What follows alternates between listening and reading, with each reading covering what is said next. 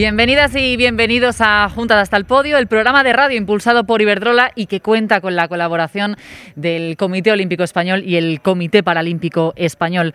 El objetivo de estas jornadas, de estos programas de radio, es visibilizar y apoyar al deporte femenino, así como seguir respaldando a nuestras deportistas durante los Juegos Olímpicos de Tokio. De hecho, Iberdrola lleva más de cinco años eh, trabajando para que el deporte femenino crezca.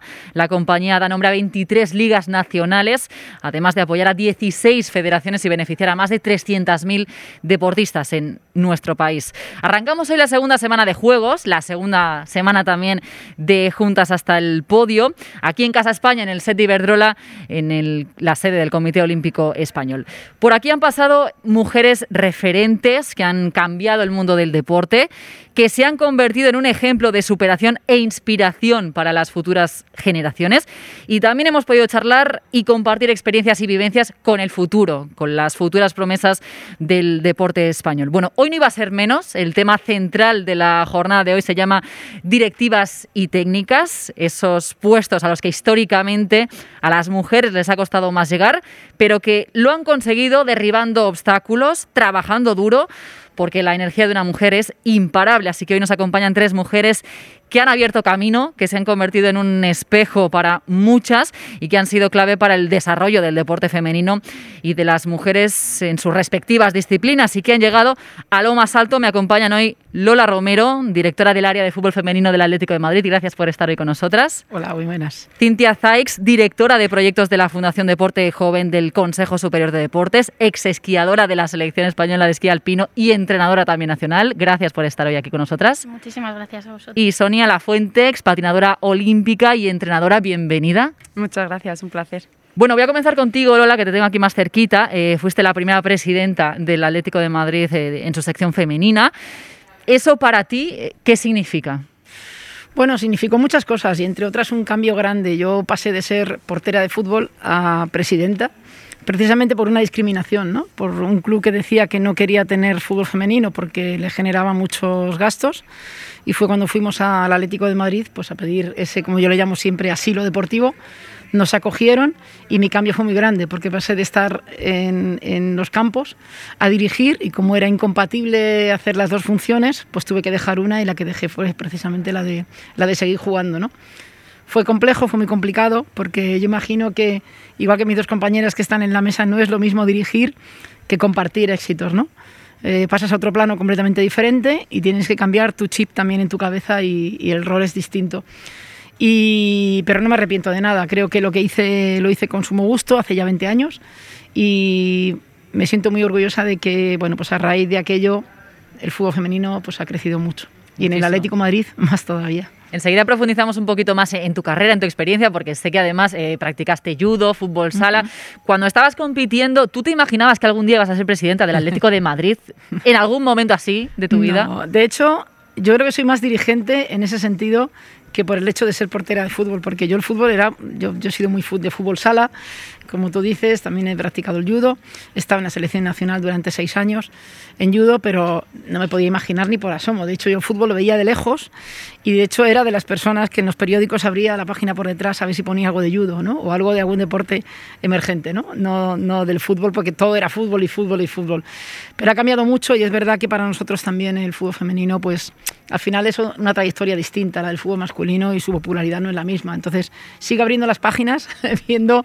Eso viendo, no va a No, no, bueno, ha cambiado bastante porque yo creo que los medios de comunicación también han cambiado mucho. Antes solo existía el papel y ahora existe incluso la inmediatez de, pues eso, de la radio, de las redes sociales, etcétera, ¿no? Y bueno, no me, lo podía imaginar, ni muchísimo menos podía pensar que iba a estar de presidenta de un club, y menos de fútbol. Cintia, aprovechando que el tema de la jornada de hoy es eh, directivas y técnicas desde la Fundación eh, Joven, ¿se transmite ese mensaje eh, de decir se puede llegar a puestos que históricamente parecían más complicados o inaccesibles para las mujeres? ¿Ese es uno de los mensajes que transmitís?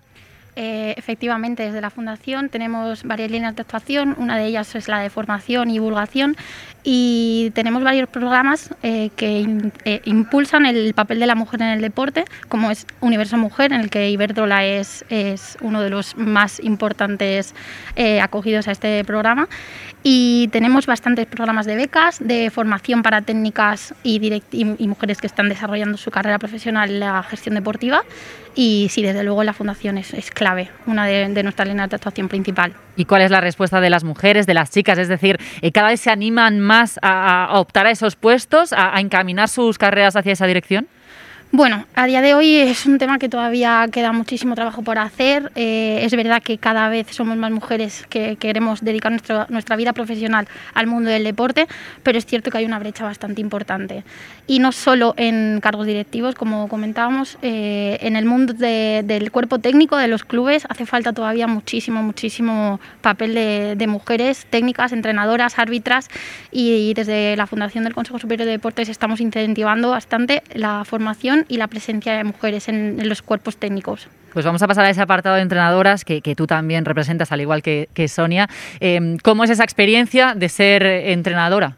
Pues la verdad que llevo, eh, esta ha sido mi primera temporada a, cargo de, un club de hielo y, creo que me ha enseñado muchísimo. Yo es verdad que no era, cuando era deportista, mi objetivo principal, la verdad, no era de, las que decía yo después quiero ser entrenadora, pero de repente pues esta oportunidad se ha cruzado en el camino y, lo he disfrutado muchísimo, la verdad, estoy aprendiendo un montón de, mi deporte visto desde la otra manera, ¿no? Y sobre todo eh, con el tema de, la base, porque claro, es algo eh, que yo aprendí hace muchísimo tiempo. Y claro, cosas que tú ves que son súper lógicas, a un niño, pues ellos no lo ven tan lógico. Entonces, el, el, aprender a cómo transmitirles esa idea para que ellos entiendan lo que tienen que hacer, la verdad que me está enseñando muchísimo y, y es un proceso que estoy disfrutando mucho más de lo que me esperaba. Entonces, el aprendizaje es de doble dirección. Tú les enseñas a ellos y ellos a ti también. Totalmente. ¿Hay muchas mujeres eh, en tu deporte que también estén entrenando? En el mío yo he de decir que sí, porque al final el patinaje sí es un, deporte que, pues eh, se, se,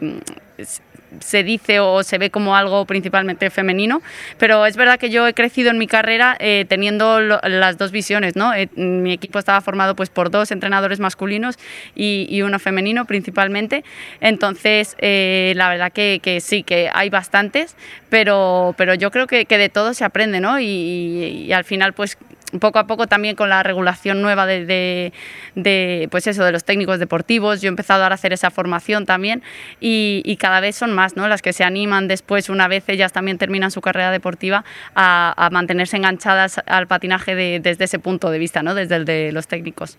¿Tenéis la sensación eh, que desde vuestro ejemplo, eh, presidenta directiva, entrenadoras y demás, hay otras mujeres, hay otras chicas que están dando el paso, es decir, que, que estáis eh, generando un revuelo, un movimiento? Hombre, yo creo particularmente desde el mundo del fútbol es porque por fin se está dando oportunidades. Yo creo que siempre han existido esas figuras, lo que no había es oportunidades, salarios que realmente estuvieran incentivadas como correspondía. Y por fin se está haciendo esto, ¿no? Yo te hablo desde, desde mi punto de vista, que es el fútbol. Yo creo que todas las exjugadoras y, y y qué mejor que tener dentro de tu grupo de trabajo exjugadoras. Unas se dedicarán más a la gestión, otras a comunicación, otras se dedicarán más al análisis, otras a captación. Pero ahora ven oportunidades. Antes no existía. Antes ese grupo de trabajo ni siquiera estaba ni siquiera para un primera división. Ahora, alrededor de un equipo de primera división, pues puede haber 13, 14, 15 personas trabajando para ello y ya muchas más mujeres que han sido jugadoras se animan más, pero porque ven la oportunidad, siempre han existido. Pero yo conozco en la época en la que yo jugaba que cuando terminabas de jugar, pues ya sabes que tenías que irte pues, a tu profesión que habías estudiado y si no habías estudiado, pues a otra profesión de, de rango de comercio. Eh, yo conozco alguna que es, eh, ha sido líder y ha sido grandísima goleadora y es mensajera. Entonces quiero decir que al final, con todos los respetos esos trabajos, pero realmente estoy convencida que le hubiera encantado ligarse a algo que tuviera que ver con el fútbol. Cintia, esa es una de las claves, las oportunidades. Eh, desde luego, eh, hay, hay, algunos datos que, que, nos llaman bastante la atención y si te pones a, a, buscar en estadísticas te das cuenta de que las mujeres que acceden a estudios eh, superiores deportivos son muy, muy, muy pocas en comparación con los hombres. Es decir, la mujer por, por, por trayectoria, por cultura eh, general, eh, no, no nos dedicamos, no estudiamos eh, estudios superiores deportivos. Es decir, eh, hace poco salieron unos números que son bastante impactantes. El grado en ciencias de la actividad física y el deporte actualmente lo están cursando solamente un 13% de mujeres eh, del total. O sea, son muy, muy pocas, la diferencia es abismal entre mujeres y hombres. Y luego en, en, cursos de técnicos deportivos, igual estamos un 30% de mujeres con un 70% de hombres, cuando en los clubes, sobre todo en la base, el deporte base, cada vez eh, se ve una igualdad bastante grande. O sea, en clubes, en, el deporte base, eh, prácticamente hay los mismos niños que niñas practicando deporte. Entonces, es un poco chocante que las entrenadoras no, no se vean, que se vean solamente eh, entrenadores y cuando ves entrenadoras es curioso también que están más dedicadas a las categorías más pequeñas, a las categorías de edades muy tempranas y son los hombres los que, los que suelen entrenar a lo que son la, eh, más el deporte orientado a, la alta competición. Y bueno, creo que tenemos que trabajar bastante en este tema. Sobre todo las mujeres nos tenemos que, dar cuenta de que sí nos podemos dedicar a esto, que al final hay muchas medidas que se están promoviendo y que, y que bueno, eh, estamos abriendo camino. Hay muchas mujeres líderes en las que nos estamos fijando nosotras y, bueno, nosotros esperamos también ser un referente y, seguir trabajando para que muchas mujeres vean que sí, que sí que se puede y que tenemos que estar aquí. Has dicho algo muy interesante que es eh, el camino, ¿no? que la base la igualdad eh, es más eh, evidente, pero que a medida que los rangos van subiendo es ahí donde mm, se pierde la presencia de la mujer cuando los cargos son más, más altos. Por ejemplo, mm, en el caso de las juntas directivas, ¿no? de las federaciones nacionales, la presencia de la mujer, ¿cómo está en esa situación?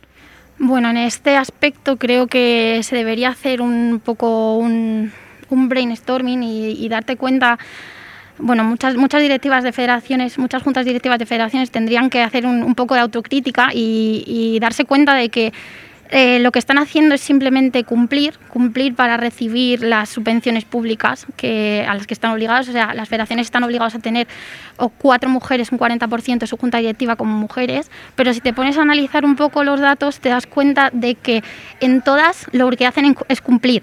En la junta directiva da igual que haya 140 personas que haya 8, que mujeres hay cuatro. O sea, la media de mujeres en juntas directivas de federaciones está en un 4,6. Es decir, las federaciones no se están comprometiendo, dicen, sí, yo cumplo, pero eso, cumplo. En realidad no, no, yo no considero que eso sea un compromiso real. Eh, si nos ponemos a, pensar sobre el tema de hay que obligar a las federaciones, no se debería, no se debería, pero es cierto que si no...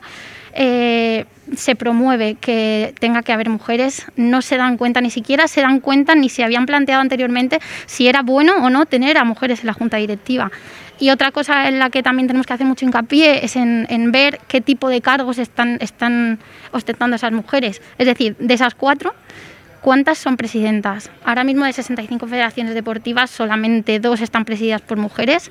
Eh, una es remo y otra es salvamento y socorrismo, es decir, solo una, modalidad, o sea, una, solo una federación olímpica está presidida por, por mujer. Y luego el resto, si te das cuenta, eh, de, las tres, de las cuatro mujeres, tres son vocales tres o, incluso las cuatro, que realmente en vicepresidencia y tesorero, secretario no hay, no hay mujeres. Entonces eso también eh, te hace pensar un poco en, qué tipo de compromiso está adquiriendo la federación. Simplemente estás, ¿realmente crees eh, en el papel que puede, que puede ofrecer esa mujer en tu federación o, estás cumpliendo? Voy a pasar de las federaciones a los clubes, porque, por ejemplo, en el caso del, fútbol, hasta esta temporada pasada en primera división solo había una presidenta que llama Amaya Gorostiza. En segunda división una presidenta, la del Leganés, Victoria Pavón, e históricamente nos acordaremos todos eh, de Teresa Rivero, presidenta del Rayo Vallecano. ¿Esto sigue siendo un hecho aislado en, clubes eh, donde tienen equipos masculinos? Bueno, yo, yo, creo que un poco como, como decía Cintia, ¿no? al final eh, a la gente hay que valorarla, hay que tenerla, pero realmente hay que valer para estar, no es solamente por un tema de cuotas. ¿no? yo creo que se ha demostrado que las mujeres que han presidido lo han hecho muy bien, yo creo que se está demostrando que las que lo hacen también. Y yo creo que ese techo de cristal ya está roto. Yo creo que tiene que ser porque realmente la mujer vale y está ahí. Y poco a poco yo creo que llegaremos a que haya más mujeres y no sea una sorpresa, igual que se ha conseguido en otros estamentos o en otras, en otras disciplinas o incluso en, en otras carreras. O ya se ha demostrado, ¿no? Quiere decir que ya no hace falta pensar si eres mujer o hombre, si eres capaz o no eres capaz. Yo creo que eso, eso es lo más importante. Y ¿Esto cuándo acabará? Cuando veamos que no sea excepcional. Quiero decir, cuando veamos que hay tres mujeres y, y no pasa nada, pues hay tres mujeres, ¿no? Quiero decir que cuando dejemos de ver lo excepcional será cuando nos demos cuenta de que, de que realmente lo estamos valorando por el trabajo, no por el tema de ser mujer. Pero sigue siendo un tema de oportunidades. Bueno, eh, venimos de un país muy machista, ¿no? Y yo creo que estamos cada día más rompiendo esos techos de cristal que nos cuesta tanto día a día. Y, y yo espero que, yo creo que hemos avanzado mucho, ¿no? Hay veces que es verdad que parece que te estás, hay comentarios y historias, asuntos, cosas que escuchas y ves que parece que estamos retrocediendo en el tiempo, parece que hemos cerrado los ojos en el año 1980, los abrimos, estamos en 2021, ¿no? Pero yo creo que eso ha cambiado mucho. Yo creo que, que cada vez más se está viendo que estas oportunidades hay que dárselas a las mujeres. Y por suerte esto ya ocurre. Y yo creo que no solo ocurre, sino que si no se da, de estar hasta penado, ¿no? Si me apuras, ¿no? Y ojalá eh, estas mujeres que han abierto estos caminos sean un ejemplo de las que sí que lo valen y se, y se les tiene que abrir esos caminos. ¿no? Sonia, por ejemplo, me comentabas al inicio que tú pues, no te planteabas quizá inicialmente ser entrenadora, que al final te lo encontraste un poco. ¿Tú eh, te planteas eh, ascender, crecer en otros puestos, presidenta de, de un club o de la federación incluso? ¿Eso es algo que tú en algún momento te has llegado a plantear? Pues a ver, yo ahora mismo, de hecho, aparte de, ser entrenadora, también soy, como decía Cintia, vocal de, patinaje de la Federación Madrileña de Deportes de, Invierno. Entonces, bueno, sí es verdad que al final yo mis estudios, que, estudié también el grado en Ciencias de la Actividad Física y del Deporte, lo enfoqué también más al aspecto de la gestión deportiva. Por eso te digo que me llamaba más ese campo, entonces, ¿por qué no? La verdad que, todo lo que sea, al final, pues eso, ayudar a que mi deporte se crezca, sea más reconocido, eh, ayudar a, a a las futuras eh, generaciones, ya sea como entrenadora organizando pues eso, los diferentes eventos, como dices tú, pues presidenta, lo, lo que venga, ¿no? Al final, pues un poco lo que, lo que te inspire a, mejorar y yo creo que sí, que nunca hay que ponerse un techo, ¿no? Hay que trabajar para ir superándose día a día y, y ir consiguiendo, pues eso, eh, ¿por qué no? Cosas más grandes. Eh, con tu ejemplo y con tu actitud, esa de no ponerte tú el techo, eh, ¿crees que, estás fomentando también que, otras mujeres eh, sean futuras entrenadoras, que también se vean en esos puestos? No sé si tienes compañeras, ejemplos de, chicas, de niñas, de mujeres que hayas entrenado que también se lo tomen como un ejemplo. Bueno, a ver, ya te digo, yo llevo entrenándolas muy poquito, pero sí que intento transmitirles un poco ese mensaje, ¿no? De no ponerse ellas barreras y, y que no, no dejen que alguien les diga que no pueden conseguir algo, que al final con trabajo, con sacrificio, eh, si realmente tú te pones un objetivo y trabajas día a día y te esfuerzas para conseguirlo, pues se puede conseguir todo, porque yo cuando empecé a patinar mmm, no pensaba que fuese a llegar a competir en unos Juegos Olímpicos en patinaje sobre hielo. Y al final pues eso, el trabajo me, me, me lo ha permitido y, y lo he conseguido, entonces pues ¿por qué no van a poder conseguir ellas absolutamente todo lo que se propongan? Lo habéis ido comentando eh, por encima. Eh, Cintia, ¿crees que históricamente se ha normalizado que a las mujeres le, les cueste llegar a ciertos puestos de trabajo? ¿Que se ha visto algo habitual? Eh, bueno, yo creo que aquí hay un tema que es el hecho de que si una mujer llega a un cargo eh, directivo o a un puesto de, de relevancia en, la, en el sector deportivo, es porque, y esto nadie lo duda, es porque es muy válida, es porque es una persona excelente, es porque realmente merece estar ahí. Es decir, las mujeres que están dirigiendo son mujeres increíbles y han tenido que luchar muchísimo y no se pueden permitir ni un solo error. Son el objetivo de todas las miradas y en cuanto hacen algo que no parece bien o que se pueden equivocar, ¿eh? igual que se puede equivocar cualquier persona, están muy, muy, eh, muy enfocadas. Yo, yo a veces me pregunto, ¿cuántas mujeres en el mundo del deporte se pueden permitir ser mediocres? ¿Cuántas mujeres se pueden dedicar simplemente a, a, trabajar y cumplir con su posición? Simplemente cumplir, hacerlo bien, pero cumpliendo, sin tener que ser excepcional, sin tener que ser una persona que destaque por, cualquier, eh, actitud. Eh, entonces, te pones a mirar y ves que en, juntas directivas, en clubes, en, en, en, entidades deportivas, hay muchísimos más hombres que se pueden permitir el estar calentando la silla y nadie les cuestiona, es simplemente llega, cumple con su trabajo y se va. Entonces, ojalá llegue el momento en el que las mujeres en el, entorno deportivo nos podamos permitir ser eh, una persona más que cumple con su trabajo y no tiene que estar demostrando continuamente cuánto vale. Entonces, cuando llegue ese momento, ya eh, no, hará falta, no hará falta cuestionar si eres hombre o mujer, simplemente que cumplas con tu trabajo. Y si hay una mujer excelente o hay un hombre excelente, no será noticia, simplemente será el excelente. Esto es lo que has comentado un poco tú, eh, Lola, que dejemos de mirar el género hombre-mujer para dejar de valorar los errores, ¿no? ¿Quién, ¿Quién, los comete, ¿no? ¿Un hombre o una mujer? Y sabes lo que pasa, que además yo, añadiría lo que ha dicho Cintia, ¿no? ¿Cuántos hombres hay que no valen y están ahí? Quiero decir que la mujer siempre tiene que estar demostrando que sirve y el hombre en muchas ocasiones pues no sirve y ya está. Eh, eso es algo muy marcado y que, y que yo creo que no hace ningún bien, hace mucho daño precisamente a la gente que sí que es profesional y yo creo que en ese entorno deberíamos de autojuzgar un poquito también qué tenemos en nuestra casa, qué tenemos en nuestros entornos, qué tenemos en, nuestros, en nuestra gente que manda, en nuestras federaciones, en nuestro todo, ¿no? ¿Qué es lo que hay? Y realmente ver quién vale y quién no vale. Y nunca encasillarlo, ¿no? Yo me lo encuentro muchas veces, ¿no? El de, como es mujer, tiene que trabajar en el femenino, ¿no? Tiene que trabajar en el femenino porque es mujer. Si es un hombre y vale, trabaja en el femenino. Y si es una mujer y vale, está en el femenino no por el hecho de ser mujer estará, que eso es un, es un compromiso de cuotas y no es de responsabilidad ni es de tu valía. Y si es un hombre que vale y es lo cualificado, pues, eh, pues estará también, ¿no? Yo creo que es lo que tenemos que realmente mirar. ¿Creéis que todo esto eh, que estamos hablando ahora de, las eh, cuotas, de, las miradas, del juzgar y, todo esto, con los años ha ido mejorando? Ya luego entraremos si, más lentamente o, más rápidamente, ese sería otro debate. Pero, ¿creéis que, todo esto está cambiando a mejor, Sonia? A ver, yo creo un poco, pero no lo suficientemente rápido. Yo ya digo, por mi experiencia también dentro de la federación, todavía es un poco eso. Yo también siento que a mí me cuestionan muchas más cosas de lo que le cuestionan a, otros miembros de la federación del sector masculino y mira mi trabajo con, con una mayor lupa o a veces incluso han llegado a, a, encargar a, pues eso, a otro sector, a, otro hombre, un trabajo que realmente es mío. Yo tengo que decir, ¿por qué se lo encargas a él si esto, si esto es mío? O sea, déjame hacer mi trabajo. Entonces, bueno, yo creo todavía, sí, estoy de acuerdo, todavía hay, muchísimo trabajo que hacer eh, para, para, cambiar un poquito este aspecto, ¿no? Y que, pues eso, que, que no se cuestione tanto eh, si eres, eh, pues eso, mujer y estás realmente dando el 100% en tu trabajo y, que veas que otras personas que a lo mejor no lo hacen, pues por, por otra condición, pues eso, no se les vigila tanto o no se les exige tantísimo. Cintia, ¿estás de acuerdo con esto? Que esto, bueno, va mejorando algo con los años, pero que sigue faltando mucho. Yo, yo en realidad, aunque parezca que no soy muy positiva, ¿eh? Eh, como que plasmo un poco lo negativo, pero, pero sí, sí creo que se está, claro, que se está avanzando. Yo cuando era pequeña y, y miraba hacia adelante decía que, que, no me planteaba que esto pudiera llegar a pasar.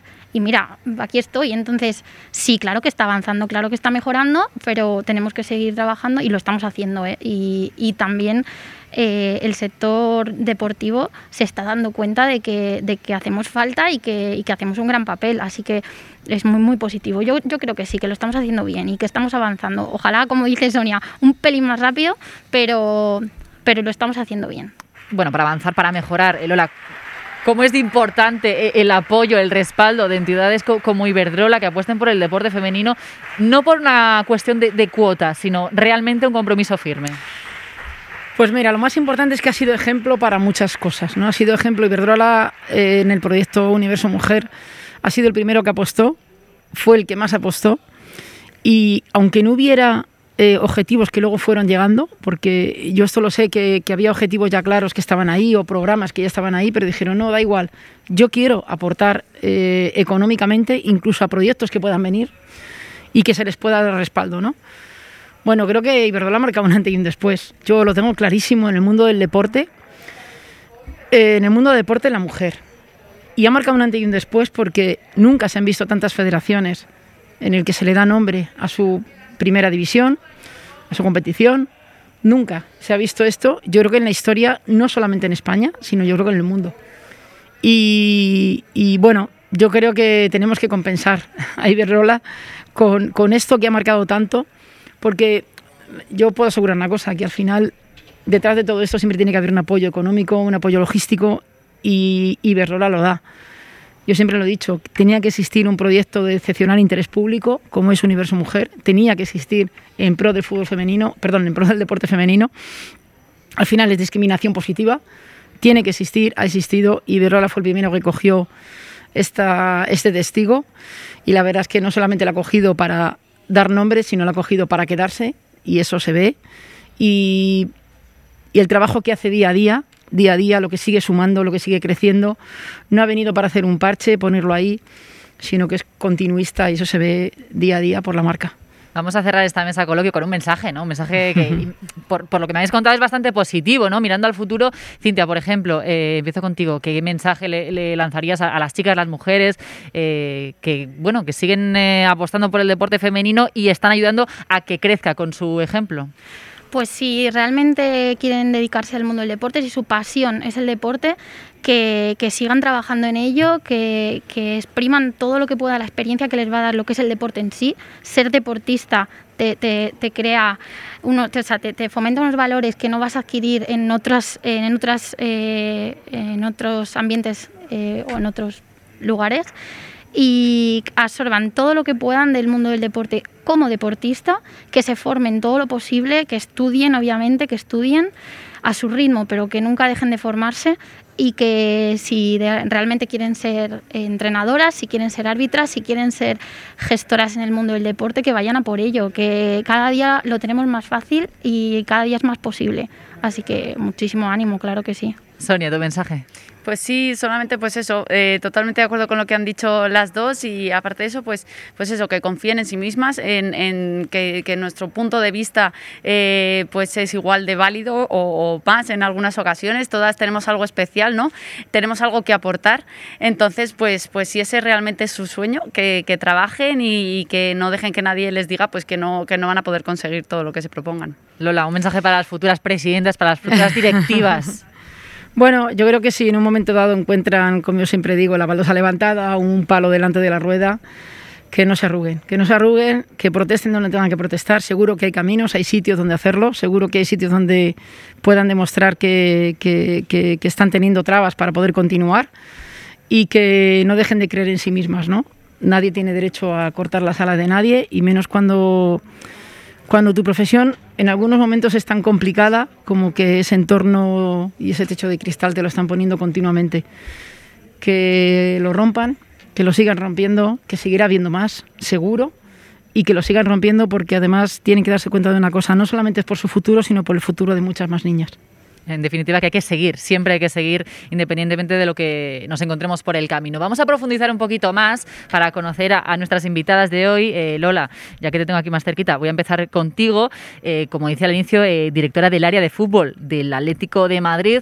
No se podría hablar de, trabajo, porque lo tuyo no es un trabajo, es que ya es una pasión, que es lo que comentabais antes. Sí, bueno, yo creo que, que es precisamente además yo creo que por el club en el que estoy, en eso siento hacer un monólogo en rojo y blanco, pero al final puedes hacer. Es el club en el que estoy, el club que cuida mucho el área femenina, el club que cree en el área femenina y te puedo asegurar que sin que se crea es imposible de conseguir esto, porque al final te puedes encontrar con muchos directivos, algunos que no puedan creer en ello, algunos que, que se han enamorado en el camino que eso es lo más, lo más bonito, que, yo creo que muchas veces es por el desconocimiento, por lo que no, no han apostado tanto en su momento.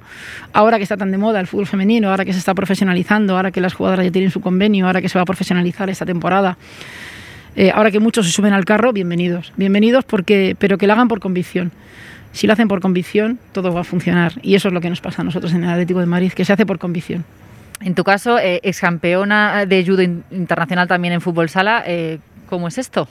¿Cómo, se hace esto? Pues es, una tarea difícil porque es lo que te digo, yo creo que muchas veces cuando dejas tú el tema deportivo, cuando lo dejas y tienes que meterte en la directiva, es complicado porque no celebras en común, lo que estás es todos los días peleando y cuando hay una celebración y ves que todo el mundo celebra, tú ya estás pensando en el siguiente objetivo.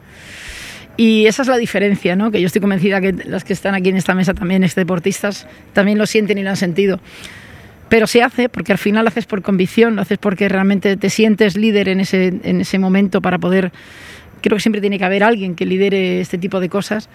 Yo me sentí en ese momento así, hace 20 años, no me arrepiento de nada y ahora incluso le doy gracias a, la persona que dijo hasta aquí, no quiero que sigas, eh, no, quiero, no queremos tener sección femenina le doy gracias porque gracias a eso estamos en el Atlético María hace 20 años y estamos con los éxitos que nos acompañan. Esperemos que esté escuchando este programa de radio, desde aquí le mandamos un, un saludo. Em, Gracias. ¿Cómo pasas del judo al fútbol sala a liderar este proyecto en el Atlético de Madrid? Bueno, yo creo que al final todos son lo que te rodea y las amistades, la gente. Yo empecé en el mundo del judo porque mi hermano hacía judo.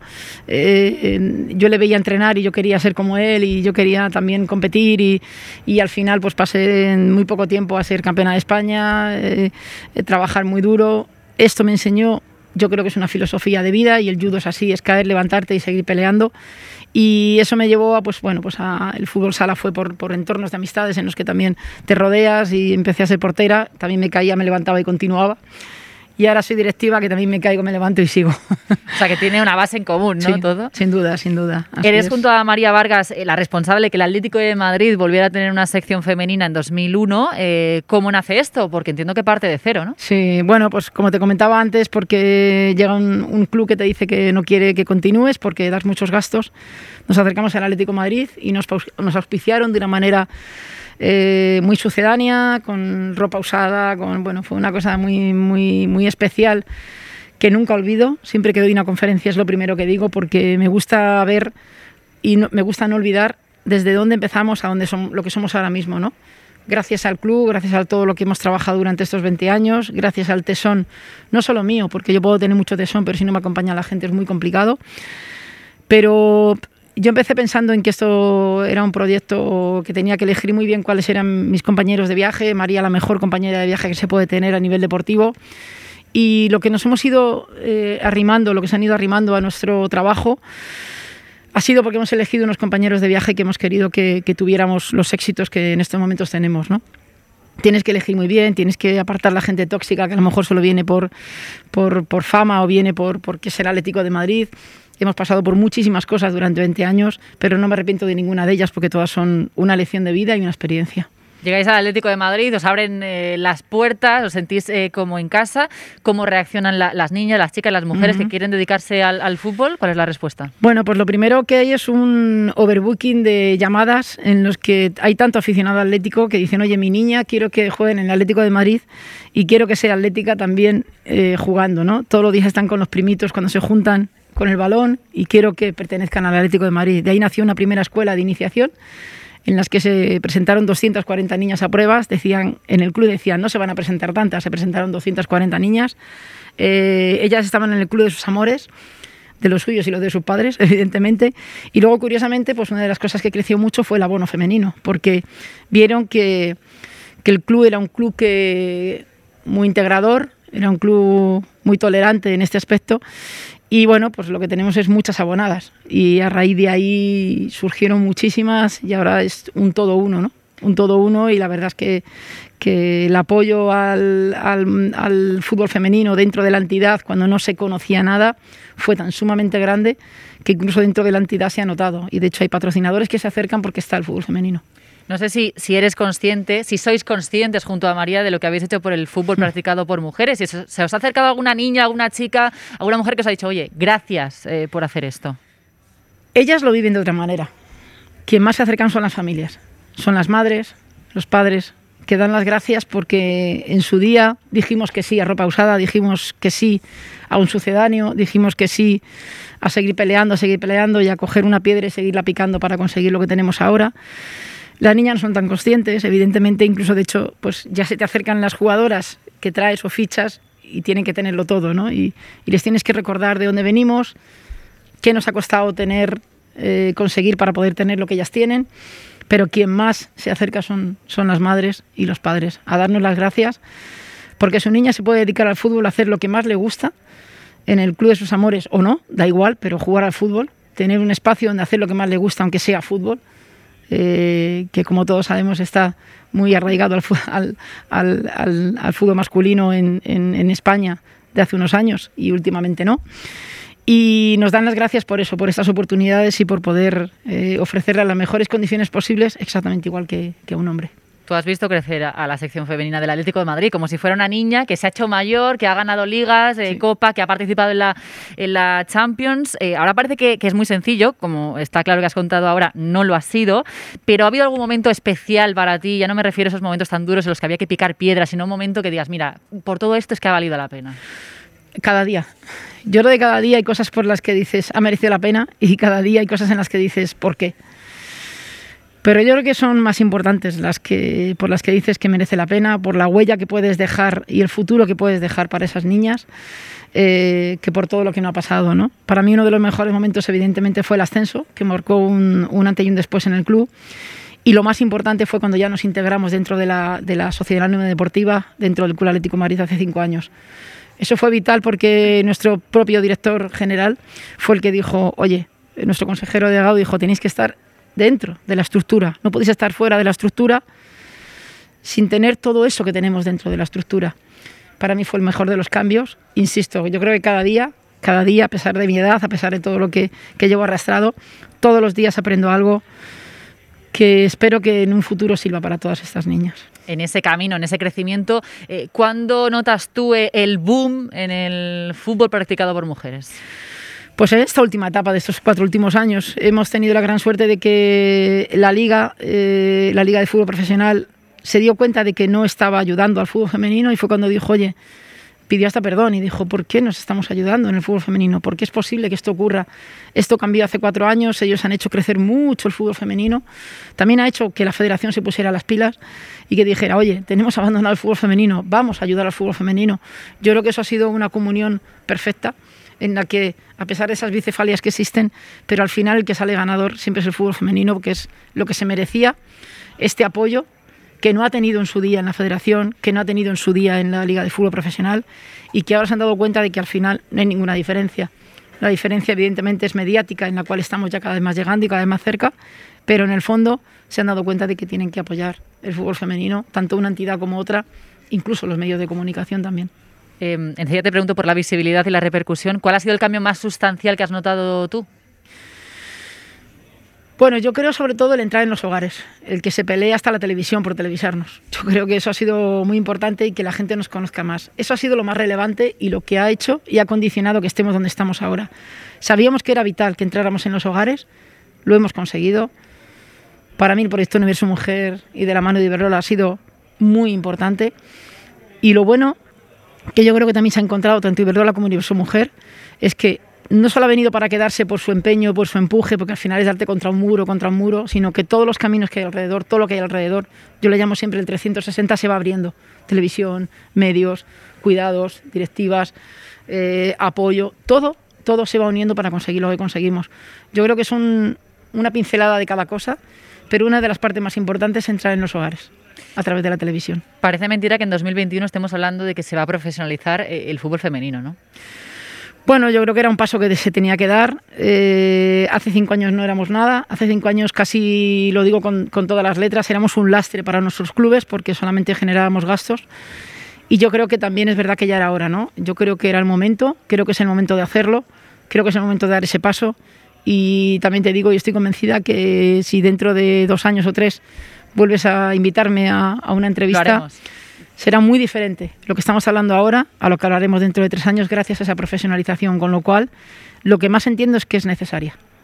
Lo que hablamos ahora es de que mm, la visibilidad del fútbol femenino ha crecido, eh, evidentemente si la comparamos con hace 10 años, 20 eh, años, incluso te diría hace 5 años, 6 años.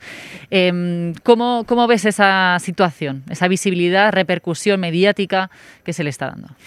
Hombre, yo creo que es, es vital. Insisto en que lo de entrar en los hogares a través de la televisión me parece muy importante.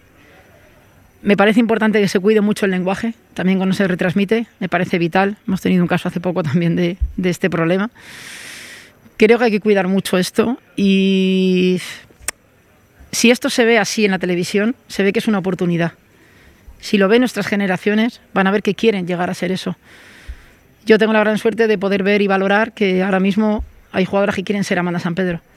Eso hace cuatro años era impensable, porque no sabían ni quién era Amanda San Pedro. Ahora ves a nuestras tiendas del Atlético de Madrid y ves las postales de los chicos y las de las chicas. No se venden igual, es evidente, pero están igual dispuestas. ¿Por qué no se le tiene que dar esa oportunidad? En la ciudad deportiva de Alcalá de Henares lo que más se vende en el Wanda Alcalá de Henares precisamente es la ropa femenina y las postales femeninas. Se han dado cuenta que tienen que retirar cosas de masculino, por lo que más va es a ver a las jugadoras, a la ciudad deportiva. Todo ha cambiado. Yo creo que el avance de profesionalizar nos va a dar un punto de inflexión brutal y va a hacer que el cambio sea, si en cuatro años hemos crecido, en dos años seremos mm, será algo espectacular y yo creo que será algo y el reflejo de lo que Europa tiene que hacer y de lo que tienen que hacer también otras competiciones, profesionalizarlas. Pues en dos años, tres años volveremos a pasar por aquí, Lola, para, analizar un, un, poco cómo ha crecido la situación. He de decir que Lola es una orgullosa pastelera. Yo pensaba sinceramente que nos ibas a traer una, no sé, un desayuno. Entiendo que por el tema COVID es un poco complicado, pero quizá para esa próxima cita que ya hemos cerrado ahora aquí podríamos apañar algo. Yo voy dos años por delante, otros años por delante y sí os he traído algo. No me digas. Esto ha quedado grabado, ¿eh? Sí. pues muchas gracias. Con lo cual yo voy por delante ya. bueno, me acabas de... Sí, os he traído unas palmeritas de chocolate para que las probéis. Pues Verás qué ricas. las hacemos en mi pastelería. Eso me pasa por hablar antes de tiempo. Gracias por estar con nosotras hoy, Lola. Un placer. Eh, como decía al inicio, también estaba hoy con nosotras Cintia Zykes, eh, ex esquiadora de la Selección Nacional de Esquí Alpino, entrenadora ahora mismo nacional y responsable de proyectos de la Fundación Deporte Joven. Em, vamos a empezar analizando un poco, eh, Cintia, vuestra labor, ¿no? Porque eh, se dirige a mejorar la vida de la juventud a través del deporte, pero ¿cómo? Bueno, realmente eh, lo de deporte joven eh, está un poco desactualizado. Eh, la fundación se creó hace 25 años, entonces en ese momento la sociedad entendía que, la juventud necesitaba, practicar un poco más de deporte y ese nombre ha seguido vigente hasta el día de hoy, pero estamos precisamente trabajando para, actualizarlo un poco, porque no solo trabajamos con la juventud, de hecho trabajamos con todo el deporte social, todo el deporte que está más allá de, de la alta competición, más allá de los signos y las medallas, que al final la población es lo que requiere, porque para llegar a esos signos y esas medallas hay que, hay que actuar desde la base. Trabajamos mucho, mucho potenciando el, deporte base, el deporte inclusivo, deporte y mujer. Eh, en definitiva, apoyando eh, al deporte para todos, a transmitir los valores del deporte también a colectivos vulnerables, a, otra sociedad, a, otro, a otra sociedad a la que le cuesta más acceder al deporte. Y la verdad que es una labor muy muy bonita la que se hace desde la Fundación del Consejo Superior de Deportes. Digamos que es importante poner los pilares en la base, ¿no? Para, para ayudar a crecer a los más jóvenes, pero el camino sigue, ¿no? No, no es eh, os ayudamos eh, en vuestra etapa de, crecimiento, sino que es un camino que es largo. No, no, no, desde luego. O sea, eh, empezamos con la base, pero es que acabamos con deporte para la tercera edad. O sea, apoyamos a todo, a toda la sociedad. de todo lo que nos encarga alta competición, nos encargamos nosotros en el Consejo Superior de Deportes. Tenemos cuatro líneas de actuación, que son actividad física y hábitos saludables, colaboración empresarial, eh, valores del deporte y formación y difusión. Y entre, entre ellas, la, con la que más trabajamos es precisamente la de colaboración empresarial, donde gestionamos los acontecimientos de excepcional interés público. Eh, Universo Mujer, que es donde Iberdrola es la, empresa privada que capitanea este, este acontecimiento excepcional interés público. Y luego tenemos las actividades prioritarias de mecenazgo con el programa España Compite, que fomentan, eh, como su nombre indica, la colaboración empresarial. Eh, es muy, muy importante que las empresas privadas sean conscientes de que el deporte es tanto para ellos como empresa como para la sociedad una bandera que, con respecto a su responsabilidad social corporativa hace muchísimo, muchísimo porque la, imagen de la empresa mejora y, ya los propios trabajadores se sienten muy identificados con los valores del deporte. Entonces creo que es una, relación que es un win-win total para las dos partes y es muy, muy necesaria, porque es cierto que el deporte, desde las administraciones públicas hay que apoyarlo, eh, pero la, administración pública llega hasta donde llega, eso es algo que no, depende de muchos de nosotros, y incentivar la colaboración público-privada es, es, la clave, porque a través de estos acontecimientos de excepcional interés público, las empresas privadas se benefician de, intereses incentivos, o sea, de interesantes incentivos fiscales y, y pueden, pueden al final conseguir que, que, lleguen muchísimos más recursos al, al, deporte en general. Y yo animo desde aquí a todas las empresas, que, que tanto las que ya trabajan en, con deporte como las que no, a que, a que exploren esta vía, porque, porque al final quien, quien empieza, la empresa que empieza, siempre repite. Tenemos empresas como Iberdrola que llevan muchísimos años apoyando al deporte, eh, que Lora nos ha estado comentando el proyecto, el, programa Universo Mujer, que Iberdrola hace con fútbol, pero es que Iberdrola hace este programa con otras 16 federaciones. Es, como he dicho, la capitana de, los acontecimientos de excepcional interés público, sobre todo de, Universo Mujer, y está haciendo, gracias a la colaboración público-privada, que, el deporte el deporte femenino esté, se ve muy, muy, muy impulsado y, hay que dar gracias a que empresas como Iberdrola tengan este, estas, estas, eh, estas acciones. Con las líneas eh, de actuación que estáis llevando a cabo, mm, ¿con qué os estáis encontrando? ¿Qué respuesta estáis recibiendo de, ese público al que os dirigís? Pues la verdad es que increíble, es increíble. Estamos creciendo muchísimo en pocos años. Eh, la fundación está está haciéndose bastante grande, ya no somos tan jóvenes, nos estamos haciendo más mayores y, y, sobre todo estamos recalcando la importancia que tiene sobre todo los valores del deporte. Trabajamos muchísimo con la base, tenemos el acontecimiento excepcional de interés público de apoyo al deporte base y luego el de deporte inclusivo. Trabajamos con muchísimos colectivos vulnerables, como he dicho antes, con, con inmigrantes, con refugiados, con, bueno, tenemos también discapacidad, tenemos también pues eh, colectivos como el LGTBI, al que apoyamos muchísimo, y al final hay que darle visibilidad a todo el mundo en el mundo del deporte, porque todo el mundo es bienvenido. ¿Y se están encontrando que, el deporte es para ellos eh, una vía de escape, podríamos decir? Bueno, es que yo creo que el deporte es la vía por excelencia para todas las cosas bonitas. Es que no hay nada que se solucione con deporte. Es que cualquier, cualquier problema que tengas en la vida, el deporte no te, va, no, te lo va a solucionar, pero te va a ayudar a llevarlo de otra manera. Y todo el mundo, toda la sociedad se, se da cuenta, quien empieza a hacer deporte no para porque es que al final, tanto para el físico como para lo emocional, eh, es, es, muy, muy importante. Sí, sí, desde luego es vital también a nivel eh, psicológico. Em, comentabas que una de las líneas en las que trabajáis es educar en valores deportivos. ¿Era algo en lo que especialmente había que hacer hincapié? Eh, sí, sí, claro que hay que hacer hincapié. considero que el, deporte, como he dicho anteriormente, es una vía, yo creo que fácil, para, para, llegar a la sociedad y transmitir estos valores. Es que si te pones a pensar, ¿qué otra cosa tenemos a, disposición de toda la sociedad para transmitir estos valores que nos forman como personas, como ciudadanos? Es que al final con el deporte, si transmites lo que el deporte transmite de una forma adecuada, porque es verdad que hay veces que no se transmite lo que se debería, trabajamos en eso muchísimo y somos bastante estrictos con, con lo que transmitimos.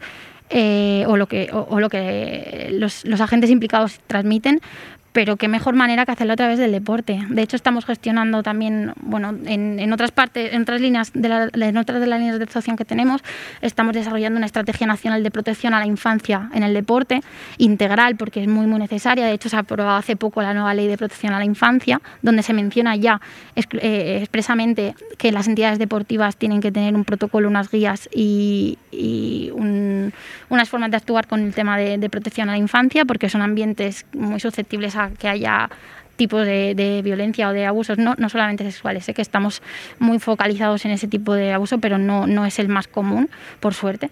Pero hay muchísimos abusos que hay que, hay que tener controlados y, estamos desarrollándolo. Luego también tenemos un programa de formación y, impulso para, para, técnicas y árbitras en el mundo del deporte, con becas. Bueno, tenemos muchos proyectos, muchos programas muy variados que al final lo que intentamos es transmitir los valores del deporte. ¿Y por qué decides participar en, Fundación Joven? ¿Cómo sucede? ¿Cómo nace esa decisión? Bueno, realmente no, fue, no fue decisión mía. Fue, eh, me, buscaron, la verdad, el director general eh, ya tenía, estaba buscando un, un puesto para, estaba buscando un perfil para el puesto que tenían que cubrir, que era bueno, yo entraba para crear proyectos propios de la fundación, es decir, inventarme cosas que, hicieran falta en la sociedad a través del deporte. Y la verdad que soy bastante creativa y se me, se me daba bien. Yo vengo también del mundo de la organización de, eventos deportivos. Eh, estoy formada en, en, Ciencias de la Actividad Física del Deporte y luego tengo el máster en Gestión y Dirección de Empresas Deportivas con la especialidad de Gestión Deportiva. Y bueno, me hizo una entrevista porque yo creo que ya lo tenía decidido. O sea, ya vino directamente, oye, em, quiero hacerte una entrevista, me encantaría que trabajaras con nosotros. Y así fue, yo estoy encantada. La verdad que tengo muchísima libertad, eh, puedo dar rienda suelta a mi imaginación y, al final que el deporte es mi pasión y ayudar a la sociedad en general con, mi pasión, que, mejor trabajo que este, que no es un trabajo. También es, un, es una pasión, ¿no? Eh, participaste también en el comité de organización de los Juegos de Pyongyang. Eh, bueno, cuéntanos un poco cómo fue la, la experiencia. Sí, la verdad que esto es una experiencia muy, muy curiosa.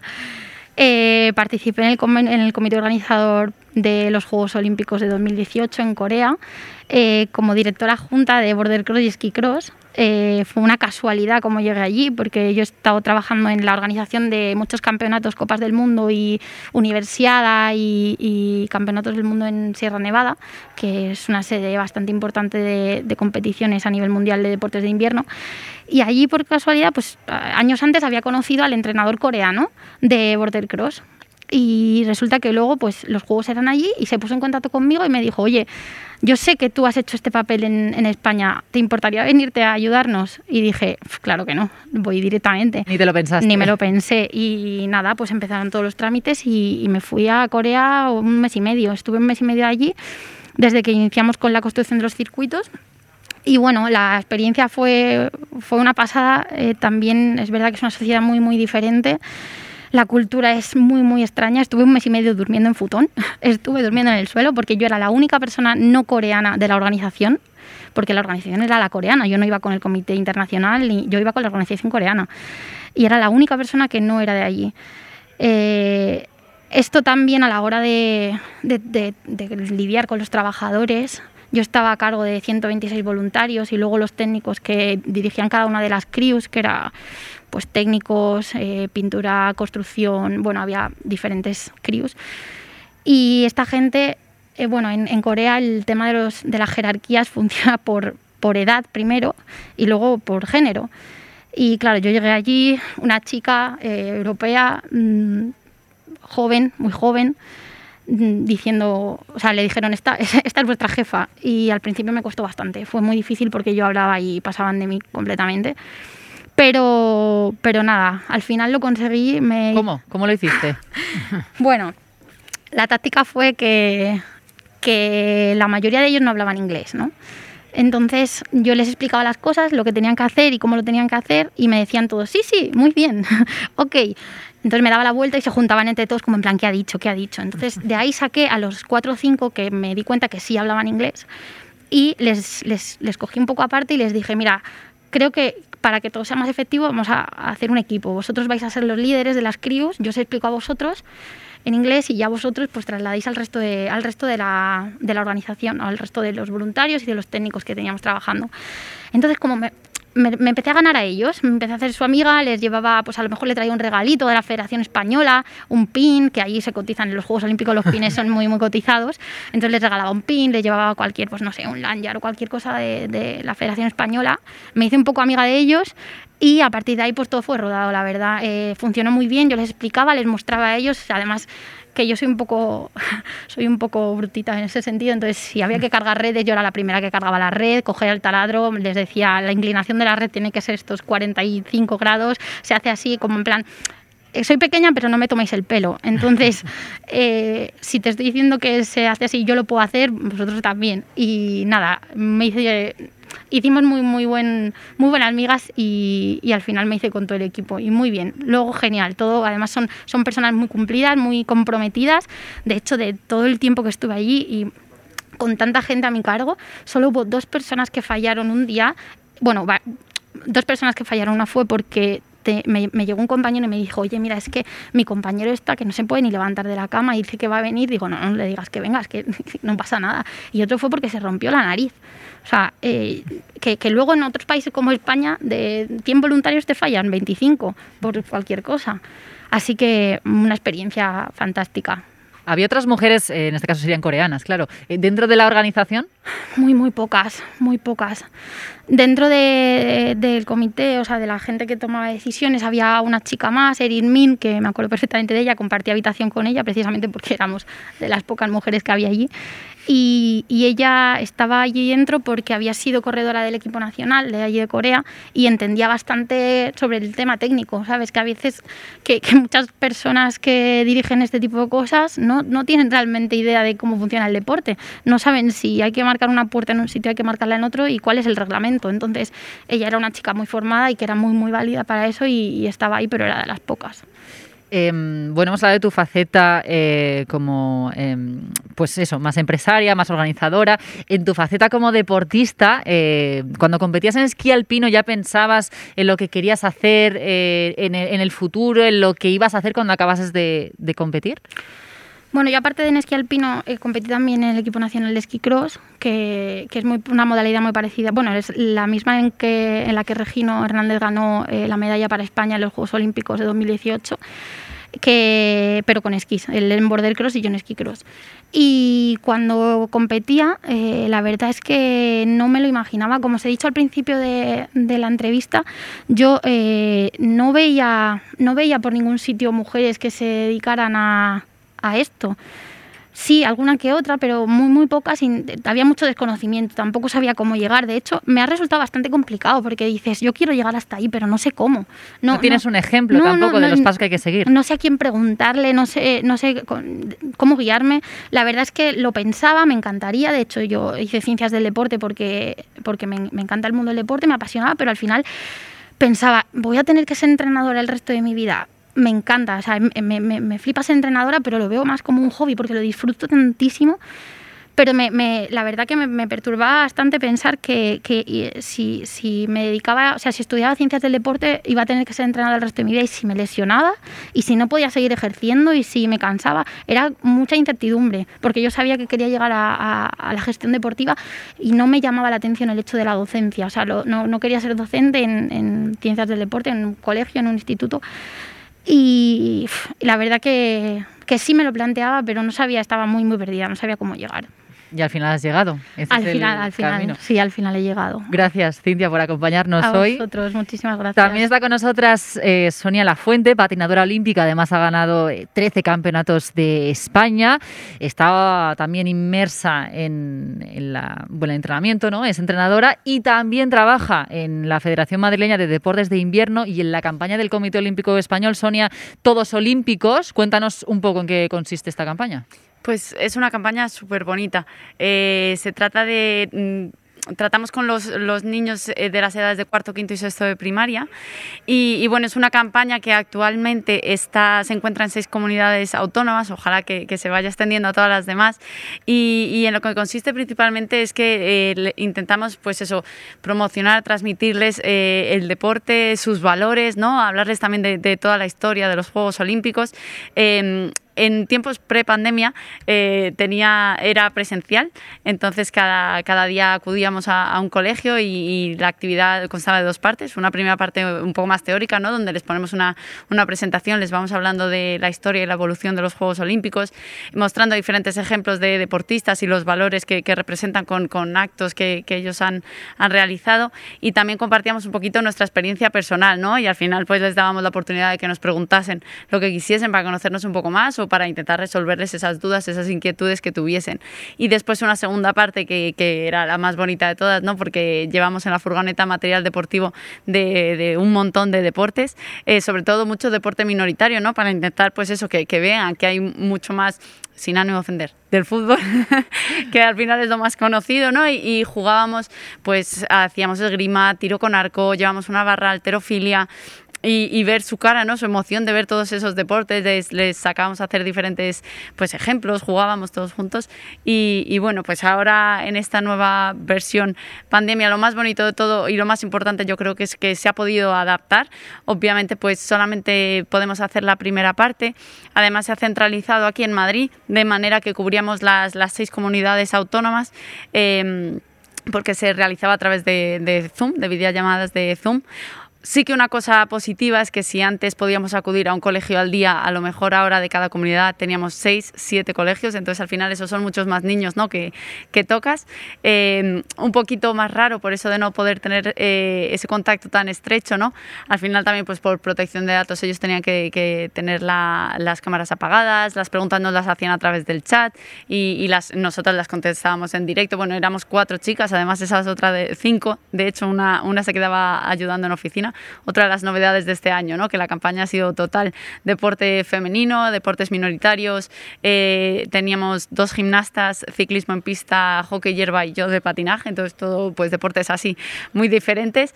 Y, y la verdad que, que, es una gran labor, ¿no? yo creo, el transmitir todos estos valores a, a los niños con edades tan tempranas, que pues que vean un poco el mensaje que les intentamos sobre todo transmitir, es que nosotras al final también fuimos niñas, también estuvimos sentadas en el cole, igual que están todos ellos y ellas ahora y que lo único que hicimos pues fue engancharnos a un, a un deporte con el que disfrutábamos porque yo creo que esa es una de las cosas más importantes que lo que hagas lo disfrutes porque si no realmente todo el sacrificio todo el esfuerzo que va a requerir el llegar a, a lo más alto pues no te va a compensar. Entonces, pues, que eso es lo que hicimos, encontrar ese deporte, trabajar muy duro, esforzarnos, ir poniéndonos pequeñas metas, ¿no? Y cada vez ir soñando con conseguir cosas más grandes y pues que si al final nosotras hemos podido conseguirlo, ¿por qué no van a poder mmm, todos ellos y todas ellas hacer exactamente lo mismo? Claro, desde tu experiencia, ¿no? Porque además eh, tu historia con el patinaje empieza muy prontito, con cuatro años. ¿Cómo? ¿Por qué? ¿Por qué nace ese, esa pasión con el patinaje? Pues realmente curiosidad. Eh, ni, nadie en mi familia había patinado fue casualidad total. Eh, nosotros, mi familia, vivíamos en Majadahonda y realmente mis, mis, padres sí que tenían muy claro, yo tengo una hermana mayor, dos años mayor, y tenía muy claro que querían que las dos hiciésemos deporte eh, y miraron escuelas pues más comunes, gimnasia, natación, atletismo, pero en el momento que lo miraron pues ya todas las escuelas municipales estaban, estaban completas y justo ese año se inauguró la pista de hielo en Majadahonda. Entonces pues bueno, como había plazas libres, pues las dos a patinar. De hecho, al principio cuando nos fueron a apuntar dijeron que yo era demasiado pequeña, pero mi madre lo tenía muy claro, o las dos o ninguna, no se iba a volver loca ya para un lado y para el otro. Y, bueno, y realmente por eso, por eso empecé. ¿Y siempre patinaje? ¿No has tenido nunca la, tentación de cambiarte? No, la verdad es que no, es, es, un deporte que he disfrutado mucho desde el principio, sí que al final pues acabas haciendo otras actividades pero que han sido complementarias, ¿no? Eh, pues ballet, por ejemplo, o, o, cuando tenía 14 años tuve una lesión en la espalda y entonces me recomendaron la natación, entonces iba a nadar regularmente también, pero al final todo iba enfocado a, a, a aumentar mi rendimiento dentro de, de la pista de hielo. ¿Y te has encontrado con alguna eh, dificultad para entrenar, para competir, eh, por ser un deporte minoritario? Es complicado, sí, porque al final la cantidad de, el número de instalaciones que hay de mi deporte es muy reducido y eso que Madrid es la comunidad que más pistas de hielo tiene, pero al final pues, pues eso, son muy poquitas, entonces, claro, por ejemplo, Majadahonda es como mi pista de referencia, eh, esa pista intenta apoyar todos los deportes que puede, es decir, y todas las modalidades. Entonces, claro, al final, entre pues eh, las escuelas municipales, el patinaje, el hockey, el sincronizado, todos los clubes, es que la pista está activa desde las 6 de la mañana hasta la 1 de la noche. Entonces, al final, la cantidad de horas de las que puedes acceder son pocas. O unos años que nos tuvimos que cambiar porque cambió la gestión y bueno, decidimos eh, seguir con mis entrenadores, acompañarles eh, a donde fuese y nos tuvimos que ir a entrenar a la pista de Leganés. Eh, en esa época yo tenía a lo mejor entre los 12 y los 14 años y, y, al final las horas a las que yo entrenaba empezaba a entrenar a las 8 de la noche y terminaba a las 12 y media de la noche y al día siguiente cerrabas el colegio. Tú, ¿no? Sí, al final íbamos con ese horario y al día siguiente colegio, obviamente. sí que yo tuve la suerte de, de en segundo de la ESO me trasladé a estudiar al centro de alto rendimiento entonces, bueno, pues ahí sí que te da cierta facilidad, ¿no? El horario de escolar está más adaptado para que puedas eh, meter dos, dos sesiones de entrenamiento diarias, etcétera. Pero al final sí, es, un poco eso, ¿no? El, no disponer de, tantas facilidades en cuanto a instalaciones, eh, al tratarse de un deporte tan minoritario en España, pues, eh, lo complica un poco, pero bueno, al final es como todo. Cuando haces algo con pasión y te gusta, te compensa. Te marchaste con 21 años a Canadá, que es un país que tiene muchísima tradición con el patinaje. Te marchas a Toronto para seguir mejorando. ¿Y cómo es la experiencia? Pues, eh, a ver, fue fantástica, ¿no? Porque al final es lo que dices, allí es un deporte muchísimo más conocido. De hecho, al principio, las primeras veces que fui, claro, te quedas un poco en shock, porque es que allí en un único edificio tienen ocho pistas de hielo. Eso es casi lo que hay en toda España. Y estamos hablando de un edificio Claro, es que al final eh, es otro mundo, ¿no? Y el patinaje, eh, los deportes de invierno son muchísimo más reconocidos, muchísimo más, eh, pues sí, famosos, comunes, seguidos, ¿no? Entonces al final tienes la oportunidad de trasladarte a un centro que, tienes una pista que está todo el día a disposición de, un equipo de patinaje y además tienes la suerte de, poder entrenarte con, con, los mejores, ¿no? Entonces aprendes muchísimo. Has dicho en alguna ocasión que mm, a nivel mediático eh, no habéis tenido la, visibilidad, el reconocimiento que merecíais para que el patinaje artístico siguiese creciendo. ¿Eso en Canadá eh, notaste alguna diferencia?